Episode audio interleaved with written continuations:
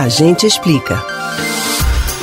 Quem fez questão de usar batom mesmo por debaixo da máscara durante a pandemia entende a satisfação pessoal que o produto pode proporcionar. A importância do cosmético é tão consolidada que existe até data para homenageá-lo. 29 de julho é o dia do batom. Muito mais do que um instrumento de vaidade, o item é uma forma de expressão. Você já pensou no batom como uma ferramenta de empoderamento? A gente explica.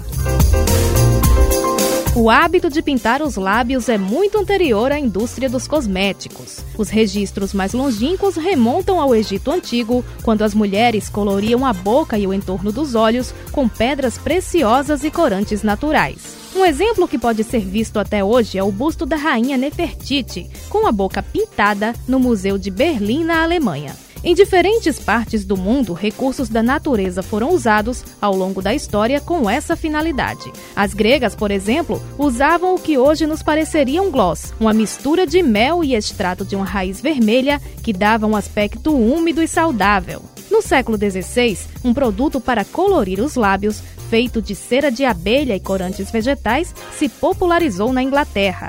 No início do século XX, o perfumista francês Rocopi criou uma massa de cor vermelha que batizou de baton, traduzindo bastão. Em 1915, um produto semelhante foi desenvolvido nos Estados Unidos, sendo comercializado em um tubinho metálico. Essa versão do batom passou a ser divulgada na revista Vogue em 1921. E foi na edição britânica da Vogue que, em 1941, saiu a seguinte declaração: Agora, mais do que nunca, a beleza é seu dever. Em plena Segunda Guerra Mundial, o então primeiro-ministro britânico Winston Churchill defendeu o batom como um produto de primeira necessidade. Ele argumentava que o uso do item elevava o ânimo da população em tempos tão difíceis.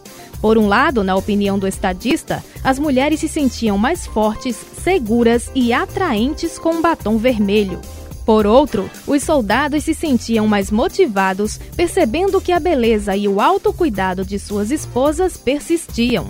De forma geral, usar batom durante uma crise tão séria era um símbolo de resistência.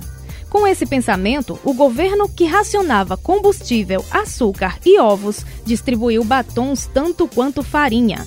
Ainda no contexto da Segunda Guerra Mundial, há relatos de batons levados pela Cruz Vermelha entre os itens prioritários para mulheres libertadas de campos de concentração que sentiam com o produto que estavam recuperando o direito à vaidade. Depois de tantas décadas, o batom vermelho volta a ser usado como instrumento da reação feminina às violências.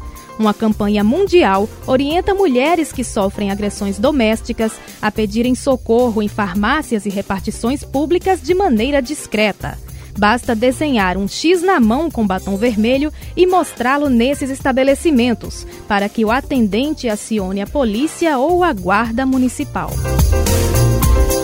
Você pode ouvir novamente o conteúdo deste ou outros A Gente Explica no site da Rádio Jornal ou nos principais aplicativos de podcast: Spotify, Deezer, Google e Apple Podcasts. Betânia Ribeiro para o Rádio Livre.